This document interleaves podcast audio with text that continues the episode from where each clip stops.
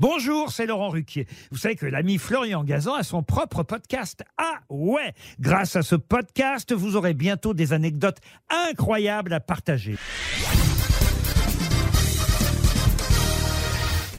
Vous êtes sur RTL.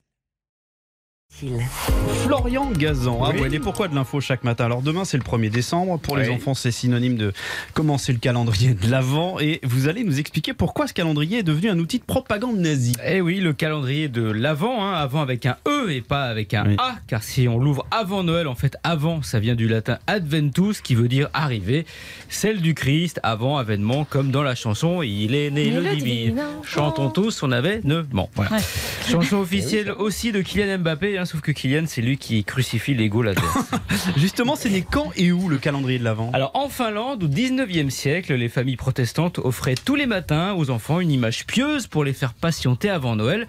Principe repris en Allemagne où un certain Gerhard Lang commercialise pour la première fois en 1908 un calendrier qui rassemble des petits dessins collés sur une plaque en carton. Et concernant les, les petites fenêtres qui s'ouvrent Ah, vous les aimez celle-là. Bah oui. Ça, c'est en 1920, Marina. Mhm. Elle laisse apparaître une phrase de la Bible, car au-delà d'apprendre la patience aux enfants, ça sert à leur enseigner l'évangile. À la base, le calendrier de l'Avent, c'est un outil de promotion du catholicisme. Et ça, Hitler, quand il arrive au pouvoir, il dit Nein Ah oui, il s'est attaqué aussi au calendrier de l'Avent? Jawohl, l'idée de Ah. célébrer Jésus, hein, qui était juif, est-il utile de le rappeler? Ça mettait le Führer en fureur. Donc, à partir de 1933, les idéologues nazis ont vidé Noël de sa substance catholique pour la remplacer par des références à la race aryenne et aux dieux nordiques, dont elle descendait soi-disant dehors l'étoile sur le sapin de Noël, qui rappelait trop celle de David ou l'étoile communiste, à la place une croix gammée.